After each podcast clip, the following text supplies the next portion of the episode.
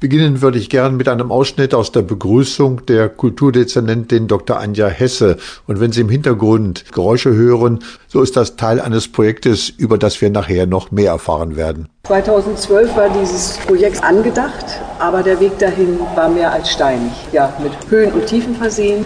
Und dann kam Peter Joch und ab da ging es leichter und für ihn wurde es schwer. Und ich muss sagen, dass äh, Peter Joch und seine Leute Bianca Strauß etwas geschaffen haben, was dieses Haus und damit die Stadt in eine vollkommen andere Liga katapultiert, weil wir bis dato solche Leihgaben im Haus noch nicht gehabt haben. Und die Leihgaben zu bekommen, setzt sozusagen nicht nur Fingerspitzengefühl, Diplomatie voraus, sondern in hohem Maße Überzeugungskraft, die sie alle an den Tag legen mussten, um diese Dinge hierher zu kriegen in Braunschweig.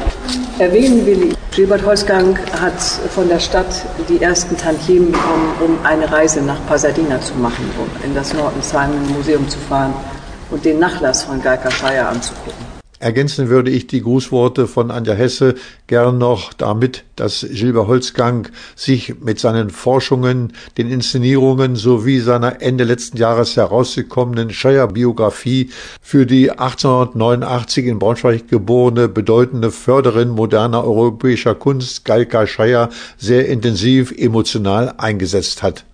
Und nun zurück zur Ausstellung. Am Mikrofon habe ich den Museumsdirektor Dr. Peter Joch mit der nicht ganz einfachen Aufgabe, uns die Sonderausstellung in einem kurzen Überblick vorzustellen. Die Ausstellung Galka Scheier und die Blaue Vier hat eigentlich drei ganz große Kapitel. Wir fangen mit etwas sehr Ungewöhnlichem an. Wir wollten zeigen, wie kreativ Galka Scheier ist und wollten auch zeigen, wie aktuell Galka Scheier ist und dass sie dauernd unterwegs war. Deshalb zeigen wir hier eine Installation zu Beginn der Ausstellung von zwei zeitgenössischen Künstlern, von Jakob Zimmermann und Marius Witzorke. Und die beiden Künstler haben eine Installation aufgebaut, da geht es um Transport. Da sind Transportkisten zu sehen, Bilder sind sozusagen für den Transport vorbereitet. Es ist ein stetiges Kommen und Gehen und damit zeigen die Künstler, dass Galka Schreier eine Frau war, die unruhig war, die durch die Welt ging, die reiste, die immer wieder neu ankam, sich neu definierte. Dann haben wir ein großes Kapitel in der Ausstellung zur Biografie der Kunstvermittlerin. Und in diesem Part zeigen wir auch das künstlerische Umfeld der Galkascheier in ihren frühen Jahren in ihrer Heimatstadt, zeigen Künstler wie Gustav Lehmann, aber auch berühmte Leute wie zum Beispiel Charles Palmier, der als, sagen wir, Neuimpressionist die Galkascheier als Malerin sehr beeinflusst hat. Die Kulturdezernentin deutete es schon an, dass die Vorbereitung der Ausstellung sehr umfangreich war. Es war gar nicht so einfach, die Leihgaben zu bekommen. Das war, glaube ich, auch ein schwieriger Part. Da hat uns Herr Holzgang geholfen, der als leidenschaftlicher Kenner der Galkascheier und Biograf der Galkascheier sehr viele Kontakte hat. Wir haben dann noch andere Unterstützung erfahren, unter anderem durch das Kupferstrich-Kabinett der staatlichen Museen zu Berlin und waren sehr dankbar, dass wir da eine wirklich große Anzahl sehr hochkarätiger Leihgaben bekommen konnten. Das andere war auch das Forschen zu der Galkascheier. Wir mussten viele Quellen und Briefe sichten, um herauszubekommen, was das Besondere an dieser Frau ist. Und schließlich hat es auch eine Zeit gedauert, bis man ein tolles, funktionstüchtiges Konzept erarbeiten konnte noch zu Einzelheiten, was die Ausstellung betrifft. Und da habe ich jetzt die Kuratorin Bianca Strauß am Mikrofon. Beginnen wir mal mit dem Anlass, dem Äußeren, dass nun gerade 2024 die Ausstellung eröffnet wurde. Vor 100 Jahren hat sich die äh, Blaue Vier auf Initiative von Geigerscheier gegründet am 31. März 1924 und das Jubiläum ist unter anderem ein Anlass für die Ausstellung hier in Braunschweig.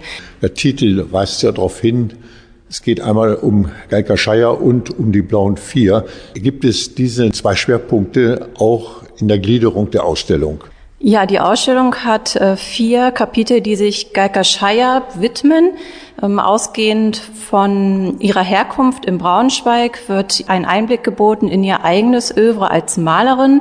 Sie war sehr stark beeinflusst von spätimpressionistischer Malerei, von ihrem Lehrer Gustav Lehmann. Sowohl Werke von Geika Scheier selbst als auch von ihrem Lehrer und ihrem Umfeld, mit dem sie zusammen gemalt hat bei Lehmann, wie Anna Löhr oder Käthe Evers, äh, werden im ersten Kapitel vorgestellt. Und im zweiten Kapitel geht es dann darum, wie sie Jawlensky kennengelernt hat, 1916, dass sie seine Privatsekretärin wurde und auch für ihn schon eine erste große Ausstellungstournee organisiert hat, die bis 1922 durch Deutschland tourte in sehr namhaften Galerien wie Hans Goltz in München. Man kann auch erkennen an einigen ausgestellten Werken, dass sie sein künstlerisches Werk auch beeinflusst hat. Sie saß ihm Modell, als die beiden sich 1916 kennenlernten und er entwickelte auf Grundlage von Zeichnungen und Skizzen, die er von Geigerschei angefertigt hat, die Serie der mystischen Köpfe, die er bis an sein Lebensende weiterentwickeln sollte. Vermittelt sich die bunte Vielfalt der Kunstpromoterin Scheier eigentlich auch den Besuchern der Ausstellung, dieses lebhafte, dieses lebendige. Wir haben einmal eine Ausstellungsgestaltung, die darauf Bezug nimmt, äh, unter anderem mit Sitzwürfeln, die verteilt in der Ausstellung liegen, die teilweise auch als Wegweiser dienen. Die sollen das Spielerische von Geiger Scheier wiedergeben.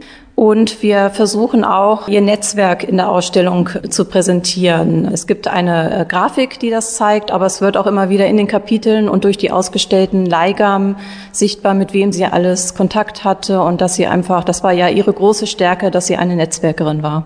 Es ist immer schwer, bei einer so bedeutenden Ausstellung einige besondere Kunstwerke herauszustellen, Herr Dr. Joch. Ich glaube, was sehr imposant ist, sind große Gemälde von Wassili Kandinsky die man aus anderen großen Museen auch kennt. Wir haben auch eben tatsächlich von Kandinsky eine große Vielfalt an druckgrafischen Arbeiten, so dass wir also dessen schwebende Bildwelten sehr gut entkennen. Wir haben aber auch die prismatischen Verzerrungen von Lionel Feininger, von Paul Klee, Porträts. Also tatsächlich äh, so richtig jemanden rausgreifen kann man nicht. Vor allen Dingen auch, wenn man bei Alexei von Jawlensky die ganz direkte Beziehung zu Galkaschaya dann sieht. Man kann auf alle Fälle betonen, dass diese Ausstellung wirklich nicht Braunschweig bezogen ist, sondern weit über Deutschlands Grenzen vielleicht Bedeutung hat. Wir haben als Städtisches Museum Braunschweig ja auch das Ziel, immer diese Schnittstellen zwischen Braunschweig und der großen Welt darzustellen. Und da ist Galkaschaya ein idealer Fall denn sie hat als Braunschweigerin eben da Weltkunstgeschichte geschrieben und war eine Pionierin in Sachen Kunsthändlertum, war als Kunstagentin eine Pionierin, war eine emanzipierte Frau. Und das finde ich, dass sich da die Braunschweigerin in die große Geschichte eingereiht hat, ist etwas, auf das man stolz sein kann und das aber auch tatsächlich Braunschweig dann in den Kontext der großen Welt einordnet. Sehr attraktiv ist das umfangreiche Rahmenprogramm, zu dem auch eine Inszenierung, und jetzt erwähnen wir noch einmal Gilbert Holzgang, eine Inszenierung von ihm gehört. Herr Holzgang führt ein Solostück über Geiger Scheier auf mit einer Schauspielerin. Und das hat am 24.04. Premiere im Gliesmeroder Turm.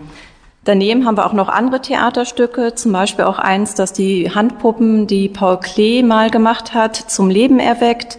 Das ist am 4. Mai um 19 Uhr hier im Haus am Löwenwall. Und dann haben wir noch ein ganz buntes Programm mit äh, Führungen und Vorträgen mit einem Jubiläumsfest, das am 6. April und am 11. Mai in zwei Teilen stattfindet. Ja, und das Jubiläumsfest, das würde ich zum Anlass nehmen, dass wir uns wiedersehen, um diese Ausstellung, und das hat sie wirklich verdient, so ausführlich vorzustellen, dass man Lust bekommt, sie zum zweiten oder dritten Mal zu sehen. Vielen Dank für dieses Gespräch.